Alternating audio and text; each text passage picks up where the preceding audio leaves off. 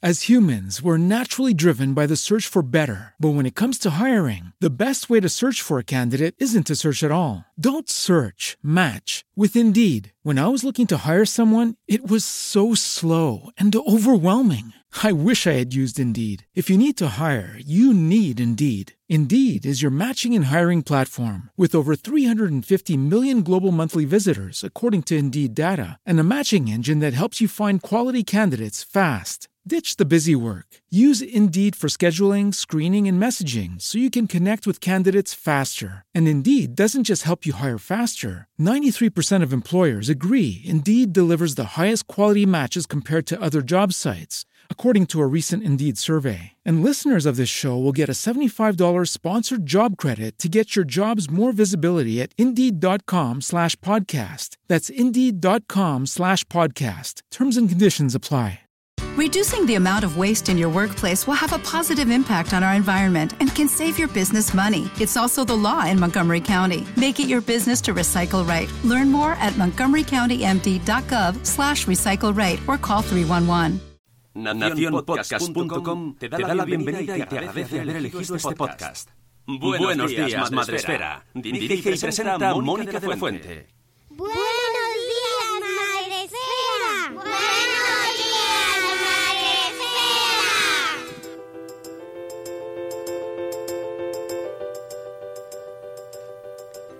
Buenos días, Madre Esfera. Hola amigos, buenos días, bienvenidos un día más al podcast de la comunidad de Madre Esfera. Ya sabéis, aquí retransmitiendo... Pues no sé lo que estamos retransmitiendo en realidad. Nosotros venimos aquí a contar cosas interesantes de esto que estamos viviendo, eh, pero todavía no somos capaces de retransmitir nada. O sea que... ya lo harán. Dentro de unos meses ya se harán las crónicas y todas estas cosas. Tendremos libros y series y un montón de documentales. Pero ahora nos vamos a limitar a sobrevivir. Y lo hacemos con nuestra invitada, eh, nuestra maravillosa abogada madre esférica, Ana Espínola. Buenos días, Ana, ¿cómo estás? Hola, buenos días. Pues muy bien, muy bien, en casa, eh, trabajando mucho, más que antes casi, no, casi no, más que antes. Pero bueno, en casa y bien, todo bien, o sea que afortunadamente todo bien. Bueno, bien. Eh, estuviste con nosotros hace... eh, no sé cuánto fue. No hace tanto, no Hace hace, tanto. mucho. Lo que pasa, lo que pasa es que parece que ha pasado mucho tiempo porque han sido días muy intensos, pero no hace tanto. Hace, bueno, hace de- al principio de esto que estamos viviendo de la pandemia, pues eh, hablamos contigo, tuvimos la suerte de hablar contigo sobre, eh, bueno, pues cómo se quedaban las custodias, todo lo relacionado a las custodias de menores, a las separaciones, a los regímenes de custodia de los niños.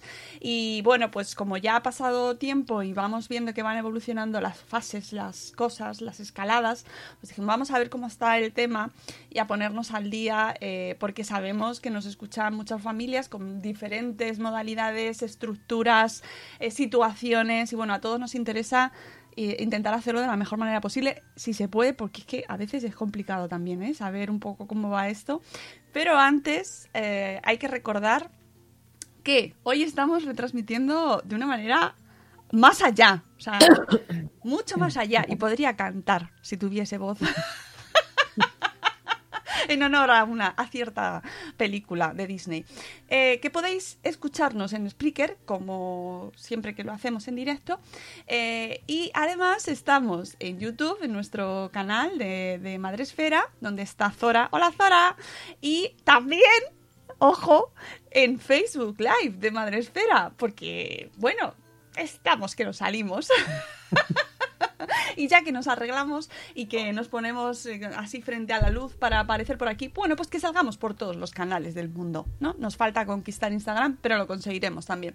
Eh, un abrazo a la gente que está en Spreaker. Ay, que se me ha ido por aquí ahora. Un abrazo a la gente que está en Spreaker, que tenemos a Catherine Ortiz, a Zora también haciéndose un chocano, a Marta de Mujer y Madre Hoy, a Tim Vane, buenos días Vanessa, y a Zora que está cantando el mucho más allá. Lo siento, ya está, ya no lo hago más. Súper fan yo de, todas las canciones de Disney. Bueno, Ana, hemos tenido... Bueno, antes de hablar de los cambios que ha habido, pongámonos en situación que yo creo que nos va a venir bien hacer un poco de eh, repaso de lo que había, ¿no? Vale, sí, podemos empezar por el principio que, como decía antes, parece que hace mucho, pero realmente hace eh, poco más de dos meses que, que se decretó el estado de alarma en base al famoso Real Decreto 463, que creo que poco, poco que no vamos a, no vamos a olvidar en mucho tiempo. Mm. Ahí se decretaba el estado de alarma y el artículo 7 prohibía circular por la vía pública y, establece- y, quedarse o permanecer en espacios de uso público. Lo que pasa es que efectuaba algunas bueno, algunas actividades, ¿no? entre otras era la asistencia y el cuidado de menores, con lo cual eh, esa excepción permitía eh, pues, eh, llevar a la práctica esa actividad. Este estado de alarma, como sabemos todos, ha sido prorrogado una y otra vez hasta el día de hoy, que probablemente se volverá a prorrogar durante 15 días más, parece ser, según, según indican todas las, las fuentes periodísticas. Entonces, eh, ¿supuso esto la suspensión del régimen de visitas? Pues no, no lo supuso, pero la realidad que pasó es que eh, cada progenitor interpretó esto como, como bien entendió, o sea, no hubo un criterio unánime porque ni siquiera había criterio unánime en, la, ni siquiera en la judicatura. Eh, también ese Real Decreto supuso la suspensión de los plazos y de los procedimientos, es decir, separaron todos los procedimientos, con lo cual no podía acudir al juzgado para, para poder demandar o hacer valer tus derechos. Sí que se, eh, se establecieron excepciones también a esa paralización en materia de familia, especialmente cuando existiera riesgo para el menor, que es lo que establece el 158, que era el que estaba efectuado, ¿no? de, esa, de esa suspensión de procedimientos. ¿Qué implica esto? Pues procedimiento, acudir al auxilio judicial para asegurar la pensión de alimentos y también para asegurar eh, eh, cualquiera, cualquier medida que supusiera proteger al menor. Entonces, los primeros problemas que nos encontramos fueron pues suspensiones de regímenes de visita o incluso suspensiones de custodias compartidas porque el progenitor que tenía la custodia entendía que el menor no se podía desplazar al domicilio del otro progenitor o en el caso de custodias monoparentales porque el régimen de visita entendía el progenitor que tenía la guardia y custodia que era, era malo para el menor y que era exponerlo. Y el problema de esto no es que sea o no mmm, malo, sino que eh, se adoptaban las, las, decisiones de manera unilateral. Es decir, eh, el progenitor que tenía la guardia y custodia eh, se erigía en, bueno, pues en juez de su propia de su propia relación y decidía si sí o si no. Cuando se hacía de, cuando se ha hecho de mutuo acuerdo, pues evidentemente no ha habido ningún problema. Lo suyo, como siempre acudimos al sentido común, era hacerlo de mutuo acuerdo, pero no pasó así. No pasó así, con lo cual, eh, bueno, pues con el tema de la pensión de alimentos sí podíamos acudir al, auxilio judicial. Si, por ejemplo, un progenitor caía enfermo eh, como consecuencia del COVID y esto suponía un peligro para el menor, también podíamos acudir al juzgado para que la custodia pasara temporalmente al otro progenitor, pero en ningún otro caso eh, se, podía, se podía acudir. Estos fueron los primeros problemas. Los problemas que nos estamos encontrando ahora son el tema económico, o sea, el incumplimiento de las pensiones de alimentos. Entonces, eh, ese es un problema que evidentemente no se produjo en un principio porque parecía que esto no iba a ser tan largo, pero que mm, se prevé que pueda, ser, mm, pueda ir increciendo porque el problema evidentemente no tiene visos de ser corto ni, ni, ni, de acabarse dentro de 15 días. O sea, el problema lo tenemos aquí, la economía eh, va a sufrir, está sufriendo un duro golpe y claro, muchos padres y madres pues se ven afectados por esta situación. Eh, dentro de esto, como se han dictado innumerables normas, o sea, el BOE ya es como, no sé. Es nuestro tercer hijo. Sí, sí. En el BOE me acuesto y con el BOE me levanto porque además tampoco sabes cuándo van a publicar, si a las 12 de la noche claro.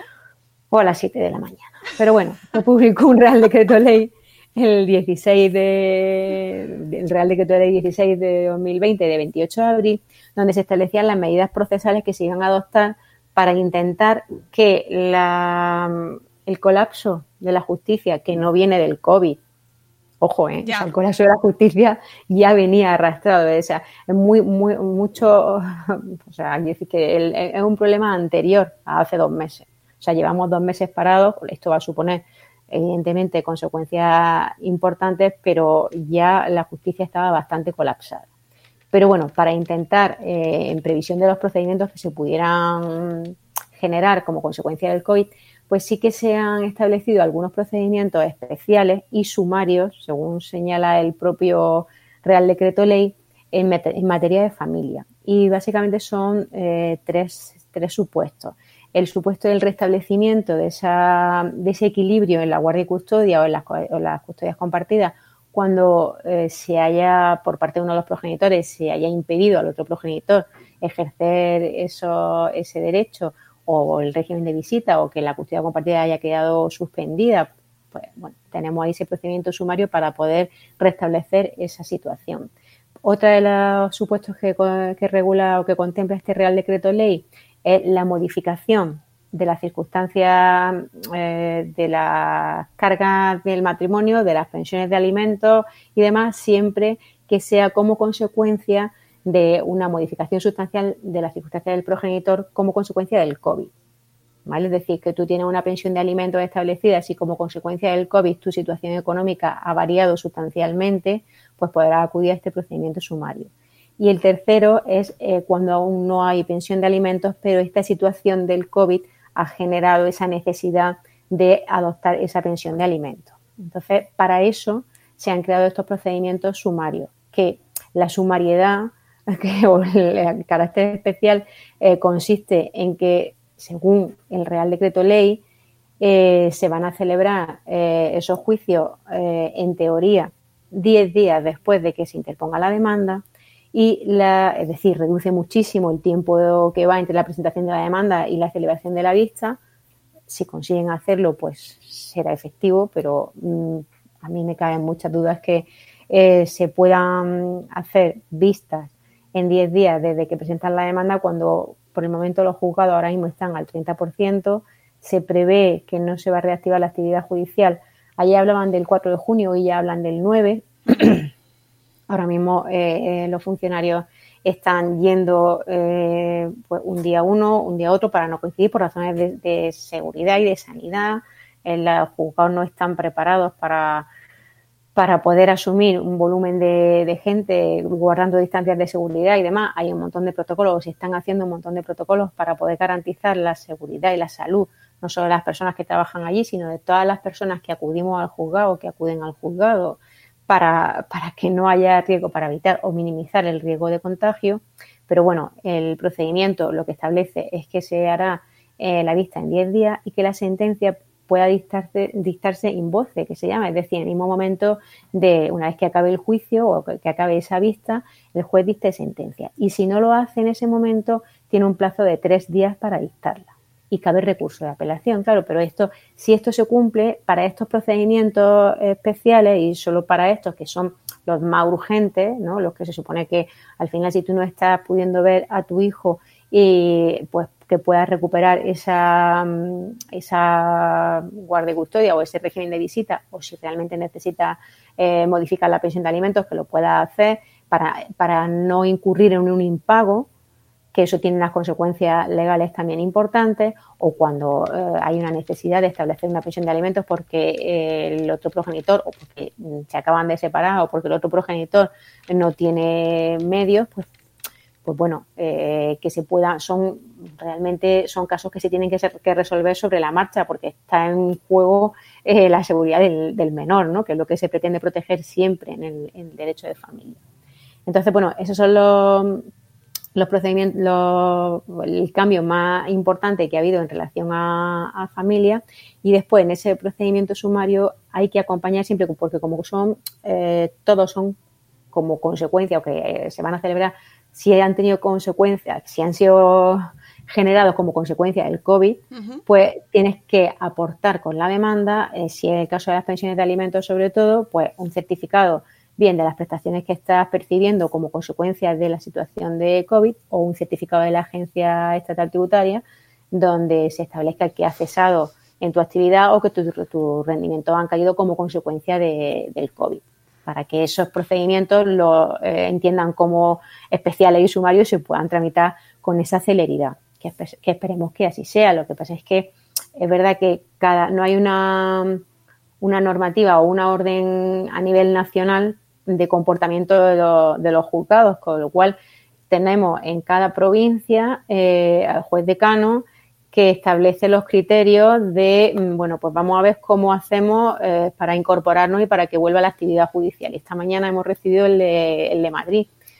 Bueno, pues hay una estadística de cuántas personas van a Plaza Castilla, de cuántas personas van a Francisco Gervás, que es donde están los juzgados de familia, eh, por la estructura, hablo de Madrid porque es lo que más, lo que más conozco, y por la estructura del edificio de, de juzgados de familia de Madrid es imposible o sea, que en la misma planta, que, está compartida por dos juzgados, se celebren las vistas de los dos juzgados, con lo cual van a tener que alternar un día u otro. También se han habilitado a las tardes para, para poder celebrar juicio y para poder ir desatascando esta situación.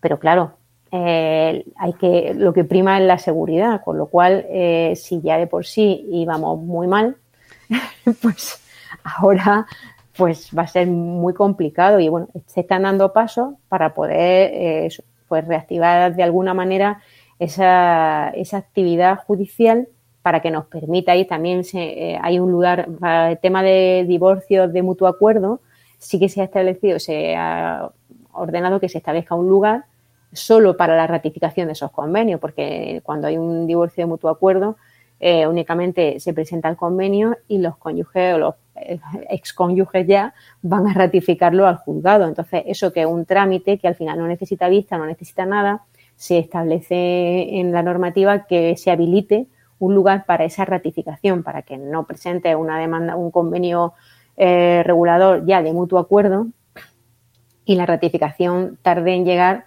dos años o tarde en llegar un año y menos en estas situaciones en las que eh, sí que te puedo decir que se ha recrudecido bastante el, tema de, bueno, pues, pues, hay parejas que tenían un principio de acuerdo antes del COVID, nos confinaron y ahora estamos en una situación de desacuerdo.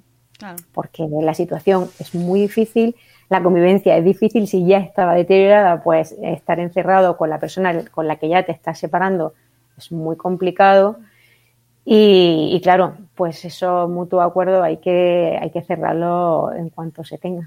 Eh, el otro día justo, claro, no todas las familias son como Bruce Willis y Demi Moore, que están pasando estos momentos así salsa rosa, pero están pasando el confinamiento juntos, que están divorciadísimos ya, separadísimos hace un montón de años, con sus tres o cuatro hijas y sus cuatro parejas correspondientes, todos juntos en una casa. Bueno, casa. Claro, será porque caben, claro. Caben, caben, pero además se llevan bien. ¿Sabes? Que dije, jolín, pues sí que se deben llevar bien para pasar el confinamiento todos el juntos allí, ¿eh? El ejercicio que hay que hacer para, para superar esta situación, ya llevándote bien, es importante. O sea, si ya no te llevas bien, claro, o sea, si ya no te llevas bien, es muy superior. Quiero decir que al final eh, estás viviendo en la misma casa. O sea, esta situación de confinamiento ya genera un estrés eh, importante en cualquier persona. En los niños, eh, al final estás todo el día en casa. Si estás teletrabajando, bueno, pues quizá el día se te pasa más, más rápido, pero no atiendes otras cosas que tienes que atender. Si no estás teletrabajando, el día se te hace eterno porque ya has ordenado todos los armarios y has limpiado todos los cristales 20 veces. Con lo cual, la situación de estrés personal ya es bastante elevada. Pues si estás conviviendo con una pareja con la que ya no te llevas bien, pues la situación se tensa cada vez más. Sí, yo tengo mucho interés en saber si van, va viendo datos eh, según vamos saliendo de y, se va poniendo luz, porque yo entiendo que al principio es muy complicado tener datos de, todo lo que está pasando, ¿no? Pero por saber primero si aumentan el número de separaciones y luego ya en, yéndonos a un tema incluso más grave, pues eh, en el caso de infancia, por ejemplo, se habla de la de, de bueno, que se están acentuando casos de violencia infantil, ¿no? Que existe una mayor amenaza en muchos casos. Bueno, pues todas estas cuestiones es interesante saberlo. Estadística ahora mismo no hay, pero desde luego el recrudecimiento de la situación eh, está claro, el, el, aumento del conflicto está claro Y, y, el tema de la violencia, pues ese otro de los, de los supuestos en el que no se han suspendido la, la actividad judicial, sí que los juzgados sí que están abiertos para el tema de violencia de género, que lleva implícita la violencia de los menores, por supuesto, porque están conviviendo en la misma, en la misma casa y siempre son, siempre son víctimas. Eh, sí que parece que hay un repunte de la, de la violencia de género y, y, bueno, ahora se le da menos menos publicidad en los medios porque ahora mismo todo es COVID, COVID, COVID, pero sí que esa situación sigue ahí latente y, claro, agudizada, pues por lo mismo que acabamos de, de hablar. Si al final eh, tienes la desgracia de convivir con un maltratador y no has podido mm, hacer frente a esa situación o no has podido detener esa, esa situación, pues ahora es que estás en casa encerrada con esa persona. Con lo cual, eh, bueno, pues evidentemente la situación va, va a más y, y, bueno, y la situación también de miedo de, que, de poder salir o de encontrar ayuda, pues también eso te imposibilita claro. también a las personas que está siendo maltratada eh, porque desconoce, eh, no sabe dónde ir y más cuando no te dejan salir de casa y, y demás. O sea, el teléfono 016 sigue funcionando, eh, los juzgados para esto siguen funcionando. Lo que pasa es que, claro, es difícil eh, estando encerrada y dentro de casa con, con, la persona que te maltrata, buscar, ser capaz incluso de pensar en buscar una solución. Hmm.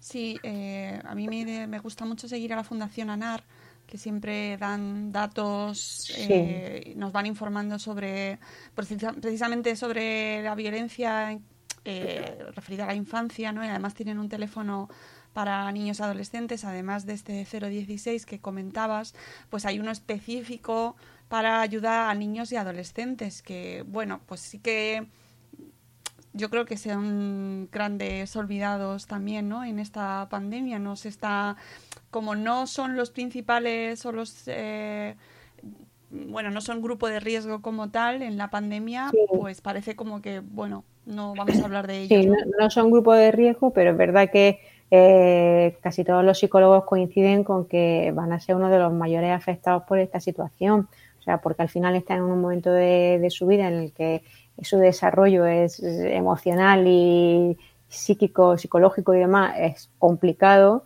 eh, pues cuanto más si dejan de tener relaciones sociales, eh, dejan de relacionarse con sus compañeros, están permanentemente en casa, ya sabemos que eh, la adolescencia y los padres mmm, no son casi, casi que son incompatibles en, en, mucha, en muchas ocasiones, ¿no? O sea, al final tiene, oye, eh, puedes tener una adolescencia muy buena, pero aún así siempre tiene algún problema con tus padres porque, claro, estás desarrollando esa personalidad y estás pues, pues, posicionándote un poco en la vida y, y pues, pues quieres hacer cosas que tus padres no te dejan hacer, pues cuando más estás encerrado, que al final, eh, bueno, la tecnología nos está ayudando mucho, muchísimo en este confinamiento, pero también eh, no podemos bajar la guardia y establecer barra libre de tecnología. Eh, el niño se encierra en su cuarto eh, desde, la, desde que se levanta hasta que se acuesta con una pantalla delante. No creo que sea lo mejor. Y es verdad que mm,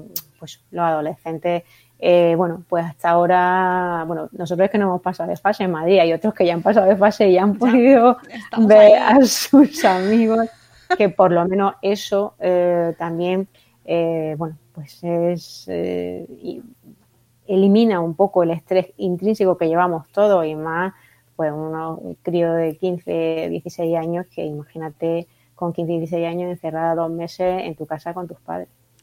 Pues sí, porque hay padres y hay padres también, oye, que claro, eh, claro. Eh, que, que, nosotros desde Madrefera pues siempre hacemos eh, alabanzas ¿no? de nosotros como colectivo, pero de amigos hay de, hay de todo en la viña del Señor. Ah, no, hay de todo y que por muy buen padre que tú creas que seas, o sea, imaginémonos los padres ideales, o sea, y el adolescente ideal, o sea, tampoco es la situación no, ideal. No, no es sano, no es sano. no es no, sano. Hay que. Es verdad que es necesario. El hay conflicto que tener, hay que seguir. es necesario y aunque a vosotros eh, a, a, como profesión os da de comer.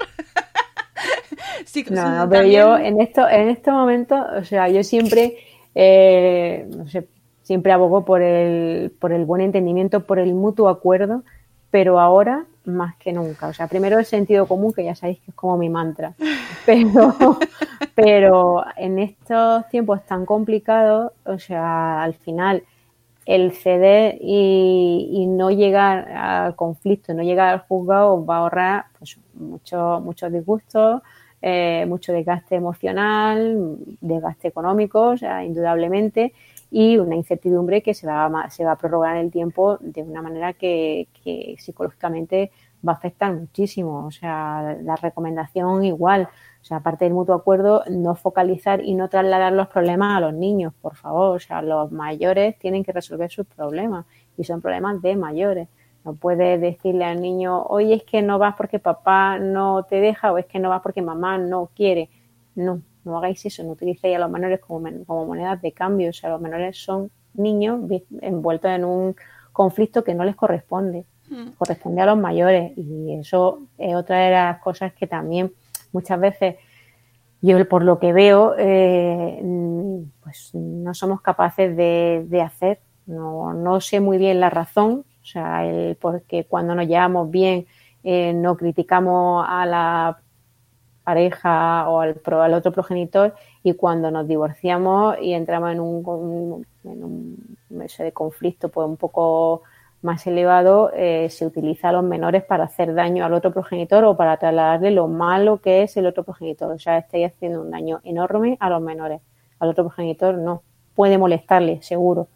Pero al final el daño, la, secuela, la mella, la cicatriz, se queda en el menor, no se, no se va a quedar en el mayor. Sí, y de hecho, mira, justo con motivo de la tristísima muerte de Alex Lecchio, eh, que fue, o sea, yo me quedé impactadísima porque... Mm, horrible. Era un chico jovencísimo y bueno, eh, todas las muertes obviamente pues son muy tristes, ¿no? Y, dejan la familia detrás y, duelen, pero en este caso un niño, un chico de 27 años, pues eh, te deja más tocado todavía.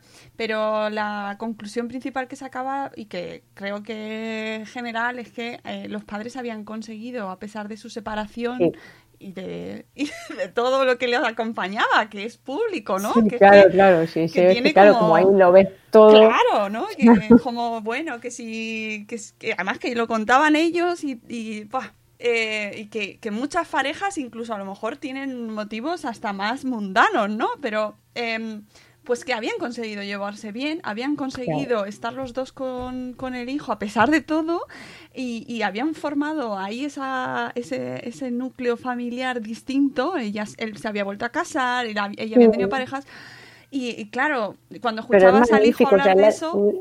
es la situación ideal, ideal para, para todo. O sea, ya no solo para, para los niños, que son los mayores beneficiados de eso, sino también para los progenitores. Pero sí que es verdad que cada vez, conforme, perdón, conforme avanza eh, el tiempo y, cada vez hay más familias de padres separados, que antes era como la excepción y ahora casi casi la excepción son los que no están separados, pues eh, sí que se ha normalizado mucho la, el llevarse bien con la otra pareja, incluso aunque tenga otra pareja, y hacer como tú dices, una especie de amalgama ahí de, bueno, pues esta es mi madre que tiene este marido, este es mi padre que tiene esta mujer, y bueno, y nos vamos todos al fútbol. Oye, es, perfecto, o sea, es perfecto. Y los que tengan la capacidad de hacer eso, o sea, mm, perfecto, muy bien, muy bien por ellos, porque vivirán mucho más tranquilos y para el niño es lo mejor, que al final es lo que pretende o lo que busca todo padre, ¿no? El bienestar de su hijo.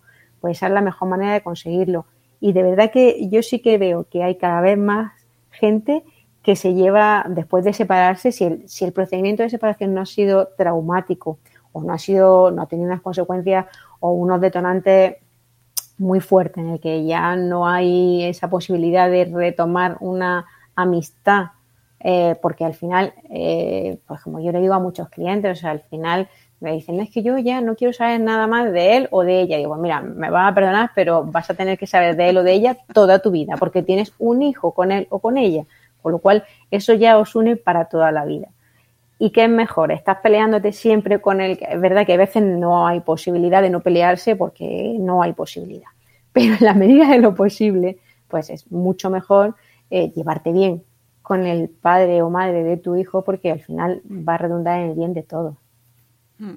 Eso sí, yo para mí es la lección de, de lo que hemos visto estos últimos días, ¿no? Y, y estos resúmenes que nos han puesto y bueno, pues que, que te quedas con la sensación de decir, jo, qué bien, que, qué bien lo han hecho, qué, qué ejemplo al final, ¿no? Más allá de luego Sí, lo sí, que sí, hagan con su vida, ¿eh? No me meto yo en otras cosas, pero que consigan que su hijo considere que sus padres son sus mejores amigos eh, y que salgan los tres. Vamos. Es un triunfo, es un triunfo como padre. Eh. O sea, su, su, su fracaso fue la pareja, pero su triunfo ha sido la paternidad y es como, pues, bueno, pues mira, lo habéis hecho muy bien. O sea, no os podéis ver como pareja soy un desastre, pero como amigos y como padres, pues sois perfectos porque habéis conseguido que vuestro hijo esté bien esté cómodo y se sienta a gusto y no tenga miedo de decir te estás más con un progenitor que con otro porque el otro se va a enfadar y no tenga miedo de darle un beso al otro porque el otro se enfada y se pone celoso y se lo transmite al hijo. O sea, esa, esa ansiedad que, que muchos niños padecen como consecuencia de los problemas de los padres, pues si se lo puede evitar, pues será un triunfo como padre. Mm. Sí, además es que se va- lo- los niños lo, lo transmiten todo, lo cuentan todo. eh, ahora estas, estas semanas durante este, este confinamiento, pues tengo mucha gente en Madrefera que son familias separadas, eh, madrastras, eh, bueno, pues que van contando sus experiencias y bueno.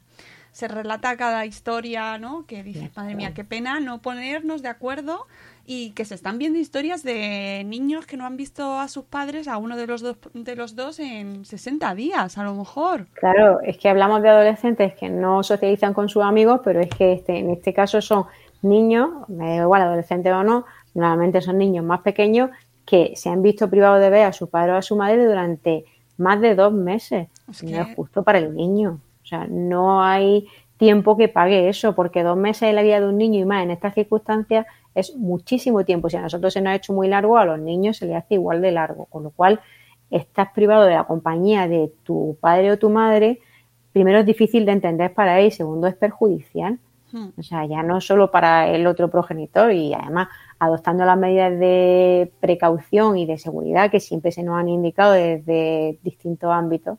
Ya no voy a decir la Organización Mundial de la Salud ni demás porque pues cada uno cambia opinión, pero bueno, había un mensaje claro que era pues intentar protegerse lo más posible del virus. Oye, si los traslados lo haces, pues que lo hagas en vehículo privado, que el niño esté separado, que lo hagas con mascarilla, en fin, que se pueden hacer, se podían hacer y no hay tampoco derecho a privarle al niño, ya no al otro progenitor con el que te pueda llevar muy mal y dice, bueno, pues ahora no, va, no te voy a dejar ver al niño, no. Es que estás privando a tu hijo o a tu hija del derecho de estar con su padre o con su madre. Y eso mm, es grave, o sea, se podrá recuperar el tiempo, podrá ir ahora a los procedimientos sumarios y restablecer el equilibrio y decir, bueno, pues he estado sin verlo dos meses, ahora en verano a lo mejor puedo recuperar ese tiempo, pero ese tiempo no se recupera en realidad. Va a poder estar a lo mejor más tiempo en otra vez, pero el tiempo que pasa no lo recuperas nunca. Por eso también la llamada al, a la- al sentido común y al mutuo acuerdo en estos momentos, porque si nosotros ponemos un procedimiento de divorcio con una determinada medida en cuanto a la guardia y custodia, un- imaginar una custodia compartida, si pasan dos años hasta que yo tengo una sentencia, son dos años de la vida del niño, es que dos años de la vida de un niño es, es media vida.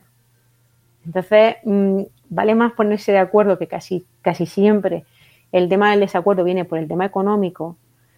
Vale más ponerse de acuerdo. Sí, sí, lamentablemente los dos focos de conflicto son eso. O la guardia y custodia, eh, que no, uno quiere monoparental y otro compartida, unas veces con fundamento y otras veces porque la monoparental lleva aparejada el uso de la vivienda. Y el otro problema es el tema económico. Esos son los dos principales puntos de fricción.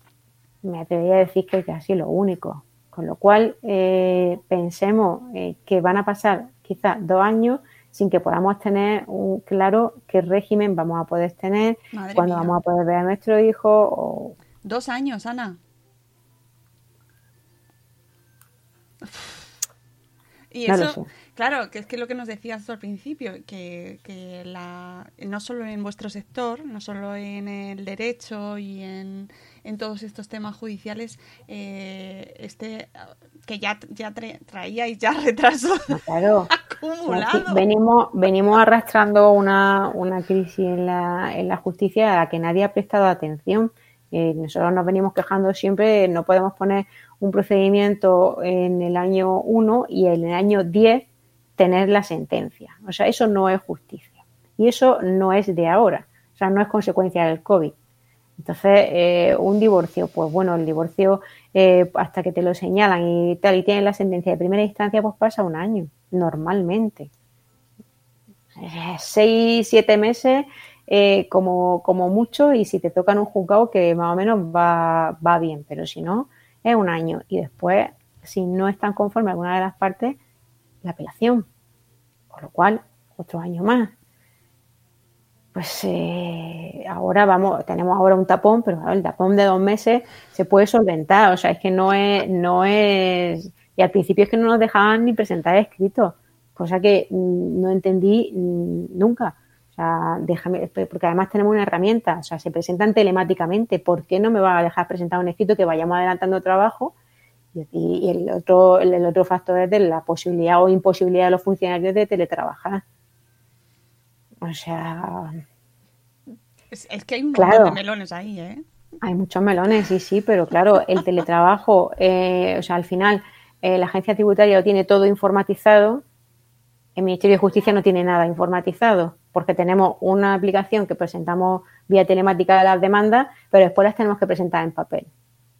Es, es absurdo, es absurdo. Entonces, mm, quizá esto sirva para que se pongan las pilas y de verdad se articule eh, pues, una, la, tecnología nos ayude a que esto eh, se, se desatasque, pero las situaciones que ahora se van a presentar son excepcionales, se, se está estableciendo la posibilidad de, bueno, la posibilidad o que en la medida de lo posible que todas las vistas se hagan de manera telemática cuando sea posible, eh, por lo menos para este tiempo, oye, si después consiguen hacer una herramienta que garantice todas las pues, pues todos los derechos de asistencia a la justicia, de auxilio judicial, de bueno, pues todos los derechos procesales que, que debe tener cualquier vista, que no sé hasta qué punto se van a poder garantizar al corto plazo y con, con videoconferencia. Me veo, Pero bueno, me veo el Zoom eh, lleno así de ya, ya pantallitas. se han, ce- ya se han celebrado algunos juicios íntegramente por Zoom en Madre algunas provincias. Sí. Pues hay un sketch Sí, en. Saturday Night Live de la semana pasada, creo que es, o de la anterior, porque van con un poco de, de demora, que te lo pasaré para que lo puedas ver, porque es un, una un par de declaraciones vía Zoom que pues es muy gracioso, claro, porque No, el tema es poder garantizar los derechos de cada una de las personas que esté allí, poder identificar a la persona que va a acudir como testigo si es que acude como testigo y después que se oiga, porque hasta ahora, o sea, no todo, no todo está, no todo, está perdido. Sí que ya se estaban haciendo videoconferencias, eh, pues con a lo mejor con testigos que no estaban en el mismo partido judicial, bueno, pues iban al juzgado y se habilitaba la, la videoconferencia con el juzgado y tal, con todas las garantías, con el funcionario y demás. Pero bueno, yo es que ahora mismo eh, tengo algunas grabaciones de, esa, de esas vistas o de esas testificales donde el fiscal está por videoconferencia y cuando el hombre mueve un papel parece una tuneladora, no se oye nada. Entonces, claro, si tenemos los medios, pero después los medios no nos sirven, pues eh, tiene que oírse, tiene que oírse porque para eso se graba, para oírse y después poder, y eso son las garantías que requieren los procedimientos. Entonces, bueno, pues estamos avanzando como podemos en una situación excepcional con medidas excepcionales, pero todo va lento. Pero es que, eh, bueno, esto sería para otro debate, ¿no? Pero realmente es que no está integrada de ninguna manera la tecnología prácticamente en la justicia, porque, bueno, No, no. tendrá partes que sí, pero que haya No, gente, por ejemplo, en- en transcribiendo absoluto, o sea. lo que se está contando en un juicio y una persona contan- escribiéndolo a mano. No, hombre, ya se graban. A ver, Ah, lo, de, vale. lo, de, lo de la grabación llegó, llegó hace tiempo, los juicios se graban, las testificales se graban, todo se graba. Eh, y las videoconferencias se hacían, pero, o sea, hacer una videoconferencia y que te la concedan eh, era como, no sé, un- una Es maravilla absurdo. porque tiene que conectar, el funcionario tiene que saber utilizar la herramienta para conectar con el juzgado que está, pues no lo sé, imagínate, en Murcia, Eh, juicio en Madrid, venga, pues teleconferen videoconferencia, vale, está el testigo, sí, Eh, no le oímos, Mm, sí, sí le oímos, Eh, a ver, mm, conteste, acérquese al micrófono, claro, ya era complicado hacer una videoconferencia en un juicio que el testigo estaba fuera. Pues ahora hay que hacerlo todo. Abogados, hay, hay juzgados que están hablando, sobre todo en temas civiles, de hacer los juzgados desde el despacho de- del letrado.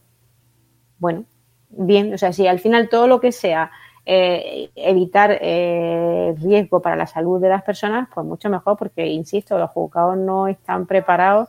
Ya no, yo creo que antes ya no, no reunían las condiciones de salubridad necesarias para, para, ni para trabajar ni para acudir, pues mucho menos nos podemos juntar allí en un pasillo eh, no sé cuántas personas sin espacio físico. O sea, es que, por ejemplo, en familia, en Madrid, no hay espacio físico. Ya no es que haya pasillo como en Plaza Castilla, que el pasillo es enorme, no. Es que en Madrid, o sea, la planta que comparten los dos juzgados, cuando se cuando celebran a la vez, que no puede estar. No puede estar, literalmente. O sea, no sabes dónde ponerte, molestan en otros sitios, sale el funcionario, están molestando, sale el otro. Entonces, bueno, pues hay que, se tiene que intercalar, tienen que dar también más plazo en los señalamientos, porque hasta ahora que eso tampoco, eso también lo deberían haber hecho ya y no lo hacían, no se puede señalar un juicio cada cinco minutos, porque los juicios solo en entrar y salir y en pedirte el nombre ya has perdido esos cinco minutos y te pasa en el pasillo esperando toda la mañana a que se celebren los juicios que van delante del tuyo, porque tienes tres cuando todo eso se va, eso se va a mejorar, mira ¿Sí? porque no podemos, claro sí, porque están diciendo que no, se, que no se señalen a la vez, que se señalen con un margen de tiempo. A ver, hay muchos jueces que eh, son respetuosos, porque para mí son una falta de respeto a las personas que están fuera esperando. Primero a nosotros como profesionales y segundo a nuestros clientes como afectados, ¿no? Pero tú mm, pues no puedes señalar, eh, hay jueces que señalan, oye, pues tengo una audiencia previa, que normalmente son cortas, bueno, pues cada media hora, oye, gloria bendita, porque llega, ya termina la audiencia previa anterior y entras tú y entras en hora. Pero eh, juzgado sobre todo lo social, por ejemplo, que va a tener también un boom de, de trabajo enorme, o sea, es que se señalan cada cinco minutos. No puede ser. Eh, Yo espero que, que, que, que, que tengas razón y que mejore y que avance. Sí, todo eso va a mejorar necesariamente, porque no nos podemos juntar allí en el juzgado. Claro, si es que por razones de salud sanitaria no nos podemos, o de emergencia sanitaria, o de precaución, no nos podemos juntar. O sea, si encima no podemos juntar dos metros, ahora ya dicen, ha salido no sé quién diciendo que no solo dos metros, que el- puede, las partículas pueden estar en suspensión no sé cuánto tiempo, con lo cual tendrían que ser 8 o 10 metros. Pues oye, pues nada. Mira, a mí eso sí que me gustaría que saliesen conclusiones ahí productivas, eh, tanto en vuestro, en vuestra profesión y en vuestro sector, como por ejemplo en el de la sanidad, que hay un montón de cosas que se van a tener que hacer ahora telemáticamente, o en el tema de la educación, en el cual estamos también ahí inmersos y que obviamente no podemos seguir como estábamos hasta ahora, ¿no? O sea que, que esto nos obligue. Sí, no, la par- sí, sí, o sea, obligado a adaptarnos tecnológicamente estamos todos. O sea, desde nuestros mayores, que los pobres han tenido que adaptarse a utilizar herramientas como esta, como Zoom, como Skype, para poder ver a sus familiares y lo han hecho estupendamente. ¿verdad?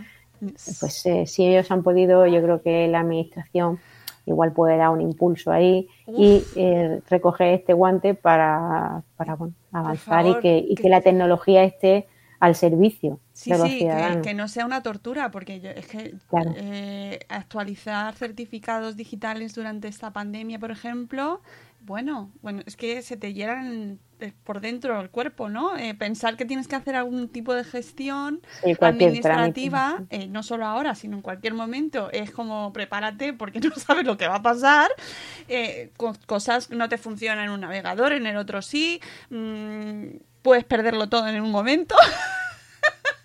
O sea, que, que ojalá sirviese esto para, para poner un poquito más sencillo y que realmente los problemas de fondo se puedan solucionar de una manera más fluida, porque al final esto solo entorpece, Ana. Los problemas de fondo son esos casos de violencia, esos casos que, que son los que hay que tratar, que tú te tengas que eh, presentar el escrito, no funcione la web, esté caída, no puedas mandar, es que eso, todo eso de verdad, es que es de otro siglo.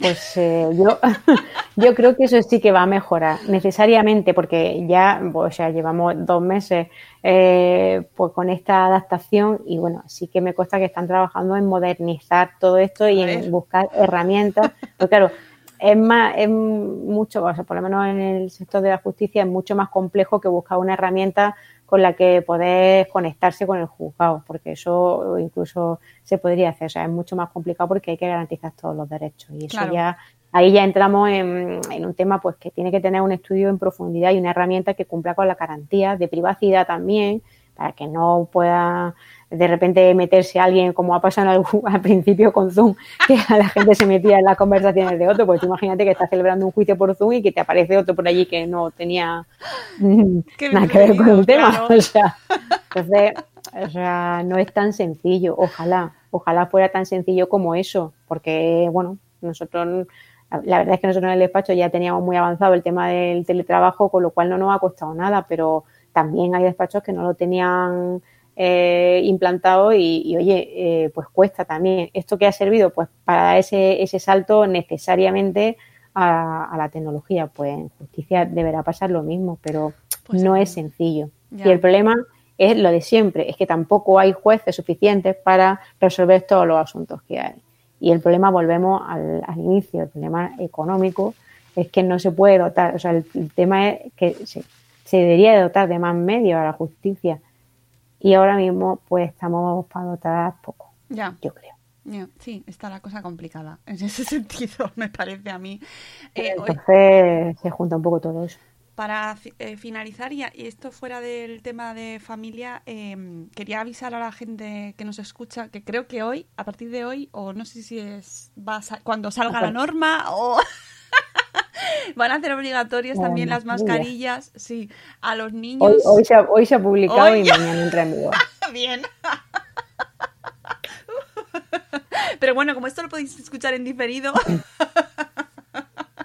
bueno, el caso Sí, es que ya. incluso se lo pueden poner desde hoy. O sea, al final, si el uso de la mascarilla es obligatorio, ya no hay por, no veo motivo para esperar un día. No, no, está claro. por, es por salud, por tu propia seguridad y por la seguridad de los demás. Al final, llevar la mascarilla parece ser que es lo que más y, mejor nos protege del virus, que sigue ahí. O sea, puede estar más, menos, con menos carga vírica, como dicen. Bueno, sí, hay tantas teorías, pero bueno, el, el tema es que la mascarilla parece ser que es un buen elemento para no transmitir y para no contagiarte, con lo cual, pues, pues sí, tampoco hace falta esperar a mañana. Es decir, ya mucha gente la llevaba por la calle. Sí, cada vez más, ¿eh? Cada vez más. sí, sí, Sí, sí, sí, porque la conciencia es cada vez mayor. Sí, Y cada vez conoce a más gente que ha padecido la enfermedad y que no ha terminado bien. Entonces, cuando empiezas a conocer a tanta gente o cuando pasa en tu círculo más cercano, es cuando tomas conciencia realmente de que, bueno, pues que el virus sigue ahí y que tenemos que tener cuidado, que hay que trabajar, por supuesto, que hay que reactivar la actividad económica, sin duda, que hay que reactivar la actividad judicial, que no tiene sentido que esté parada, sin duda, pero hay que protegerse. Mm. Eh, efectivamente, y mm, también para los niños, ya sabéis, que antes estaba así un poco más laxo en el tema de los niños, pero también se han hecho obligatorias para niños a partir de 6 años. Así que, pues nada, nos ponemos mascarilla todos. Estaba el tema entre si eh, había posibilidad de distancia, es decir, si estás solo en. vives en el campo, tienes la suerte. Ahora mismo es una suerte eso, ¿eh? Vives la- tienes la suerte de vivir en una población con muy, muy poca densidad de, de- de- de vecinos, ¿no? Pues, y no te vas a encontrar a nadie, estás en tu huerto, pues no te hará falta ponértela. No.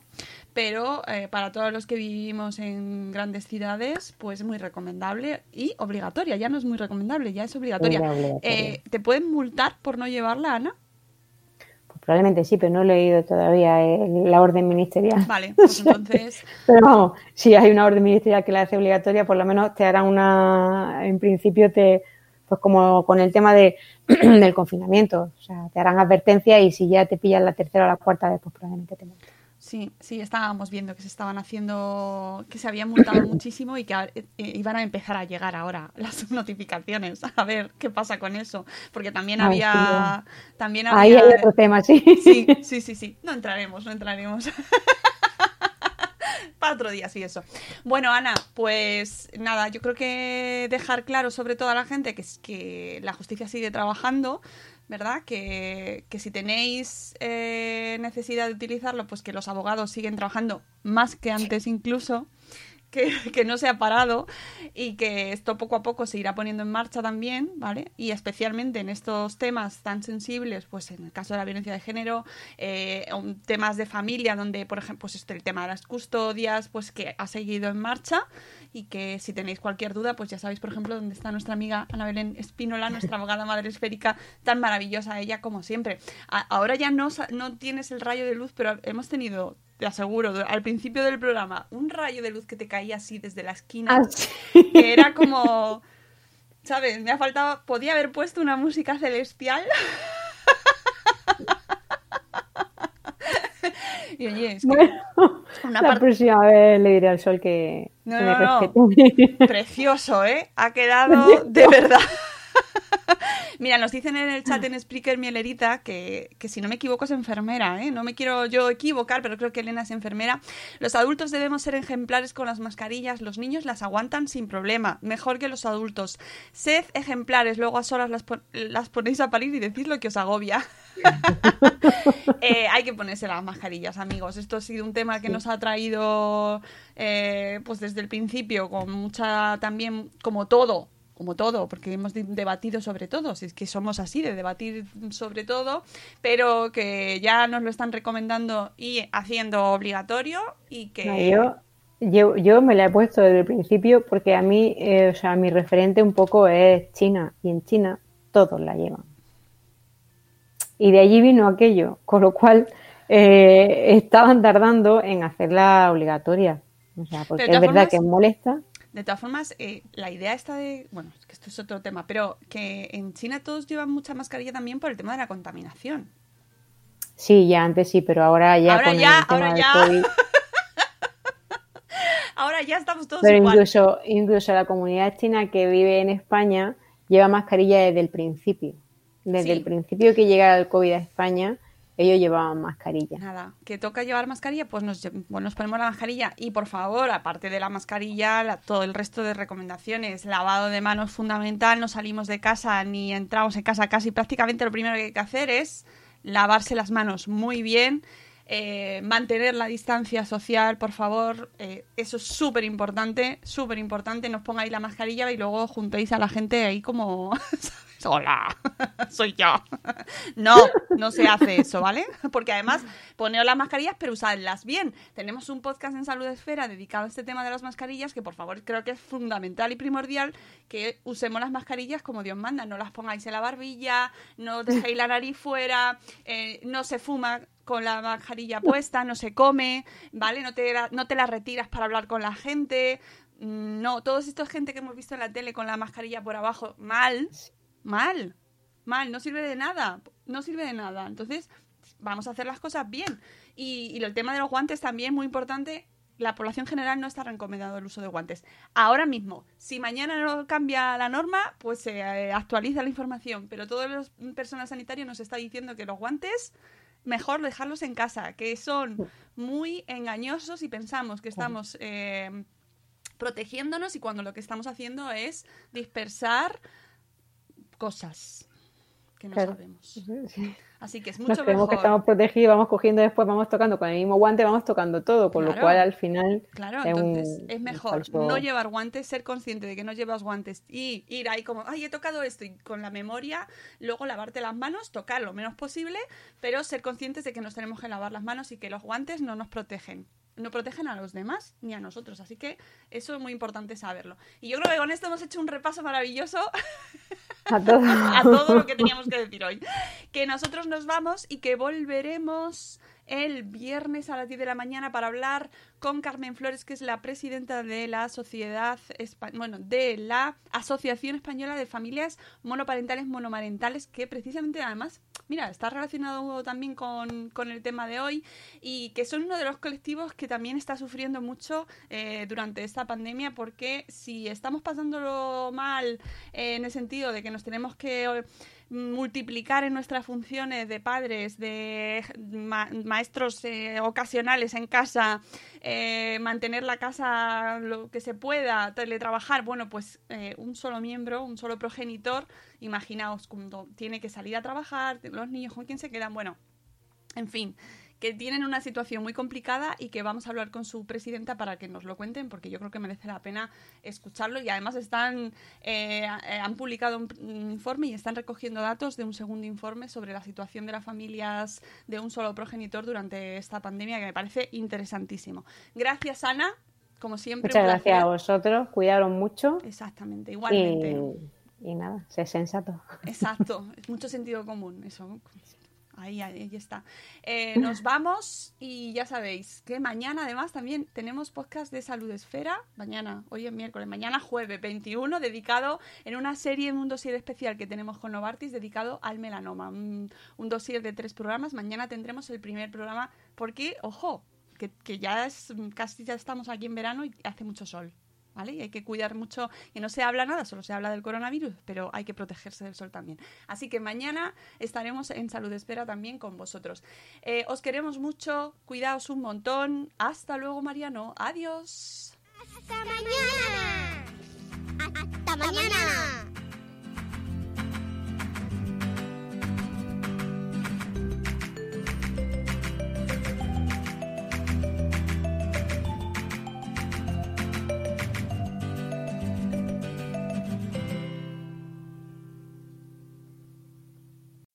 As humans, we're naturally driven by the search for better. But when it comes to hiring, the best way to search for a candidate isn't to search at all. Don't search, match with Indeed. When I was looking to hire someone, it was so slow and overwhelming. I wish I had used Indeed. If you need to hire, you need Indeed. Indeed is your matching and hiring platform with over 350 million global monthly visitors, according to Indeed data, and a matching engine that helps you find quality candidates fast. Ditch the busy work. Use Indeed for scheduling, screening, and messaging so you can connect with candidates faster. And Indeed doesn't just help you hire faster. 93% of employers agree Indeed delivers the highest quality matches compared to other job sites, according to a recent Indeed survey. And listeners of this show will get a $75 sponsored job credit to get your jobs more visibility at Indeed.com slash podcast. That's Indeed.com slash podcast. Terms and conditions apply.